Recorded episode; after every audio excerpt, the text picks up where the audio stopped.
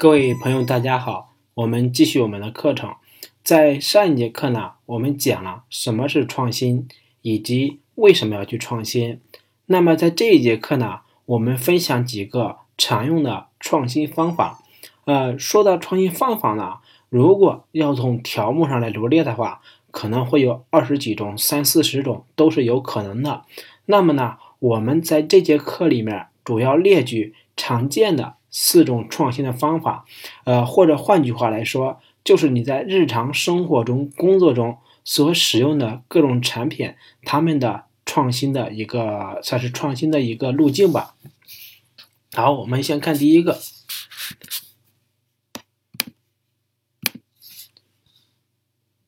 我们先看第一个，叫组合创新。什么叫组合创新呢？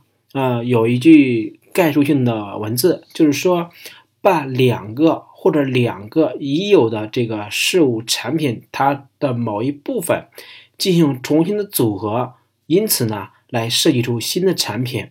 这个呢，就是说铅笔，呃，准确来说叫橡皮铅笔，是吧？我们上小学的时候都会，或者上幼儿园，呃，应该上小学的时候都用过铅笔。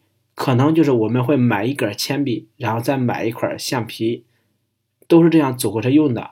但是呢，你肯定也使用过橡皮铅笔，就是铅笔的后面带一块橡皮，这样呢，就是基本上来说，这一根铅笔在使用完的时候，后面这块橡皮也差不多使用完了。类似这样的方式，就是说有橡皮是一个产品。同时呢，铅笔也是个产品，哎，但是有的人呢就把橡皮和铅笔组合到一起了，做出来的橡皮头的带橡皮头的铅笔，这种方式呢，其实它就是一个创新。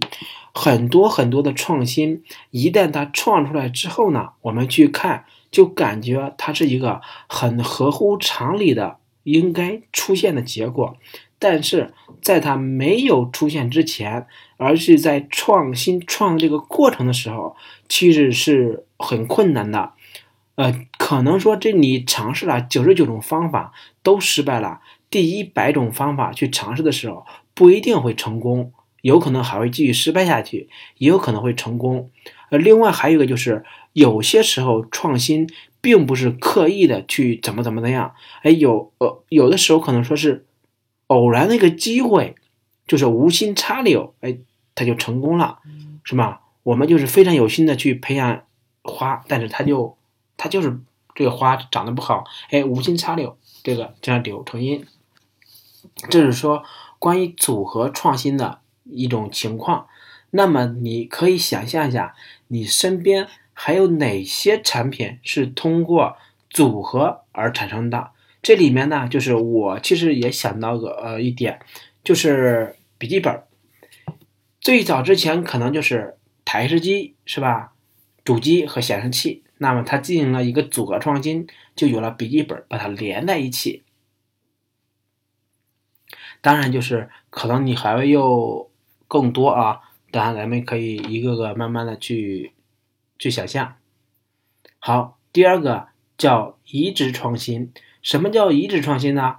简单的理解就是将某一个已经被市场验证或者叫被资本验证成熟可行的办法套路，然后呢把它移植到另一个领域里面，进而呢在这个新领域产生一种新的产品出来。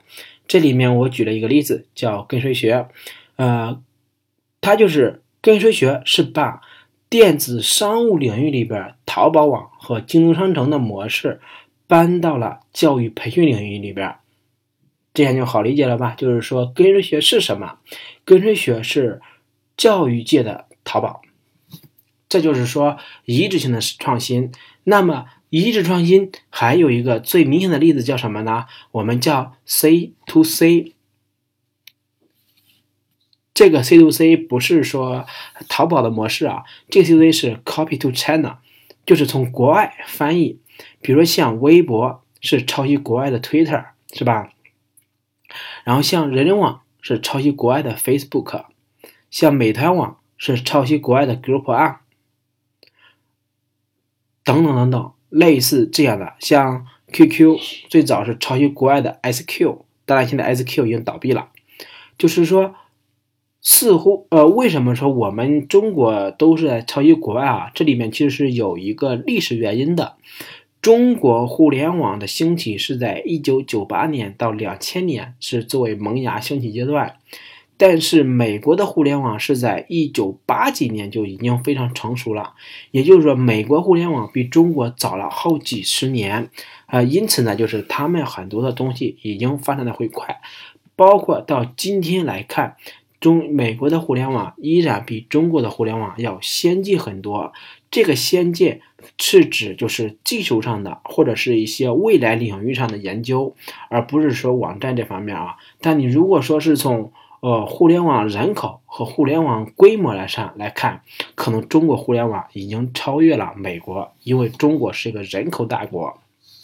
当然，扯得远，就是我们说了一下，就是第二个创新模式叫移植创新，它的一个基本的套路或者说大常用的方法是什么？第三个呢叫缺点改进创新。什么叫缺点改进创新呢？是指现有的产品。它存在某些方面缺点，这个缺点呢，随着人们的要求越来越高，这个缺点开始影响了人们的一个使用产品的心情，或者说是影响了人们使用正常的使用产品，进而呢，就是你通过弥补这一类产品的缺点而产生一个新的产品。举个例子，比如小米电源。在小米电源没有产出来之前，在中国买一个电源，比如说四千毫安的电源，可能需要一百块钱。然后呢，小米电源出来之后呢，它直接把这个四百四千毫安直接升级到了一万毫安，另外呢，价格就降到了六十九块钱。这就是说，它对现有的充电宝的这个进行了缺点。进行了一个改造，当然，它还对商业模式，就对价格上也进行了改造。这样呢，就是打造出来一个小米电源。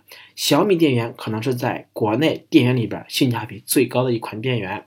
同样的道理，我们可能还会想象得到，呃，一些比如说智能插座啊这些。那么我们再接着看第四个，叫智力激励创新。什么叫智力激励创新呢？这个。就有点就是说，纯粹是想出来的，就是靠每个人的脑袋去想的，去靠团队去头脑风暴的。呃，举呃这个例子可能举起来有点抽象啊，我就这么说吧，就是说举个例子，那么一家公司里面都会有一个创新部门，创新部门要做新东西啊，创新嘛不能是维持已有的核心产品线，是要做新的。那么这个新的是要做什么呢？就是这些人呢，他就可能去研究国外的，或者做筛选分析也好。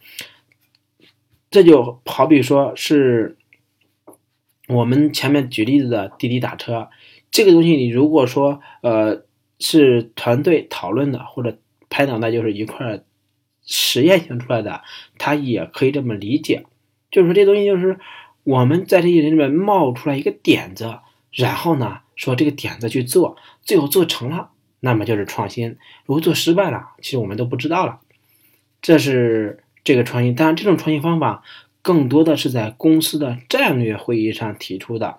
什么叫公司战略会议上呢？就是说，可能是高层下的一个命题作文，那么下面执行层要把这个作文给做出来，是这种方式的。当然，我们简单小结一下，就是四个采用的创新方法，分别是组合式创新，就是把已有产品的功能一部分或者全部组合到一起，产生一个新的产品。第二个呢是移植型创新，是把某一个领域里边已经非常成熟的套路或者方法移植到另外一个新兴领域里边，作为一个新的产品。第三个呢，是对已有的产品的缺点进行改进，而产生一个比较强有力的新产品出来。第四个呢，就是高层给了一个命题作文，那么对于做事的人把它给做出来。这个呢，做可能就是多种形式了啊。这是关于四个比较常用的创新方法。那么呢，你可以思考一下，就你所感兴趣的，就你所认知的范围内，你认为有哪些？产品是可以再被创新一下的，或者说你有哪些创新的点子，可以发到这个讨论区里边，或者是评论一下，我们进行交流。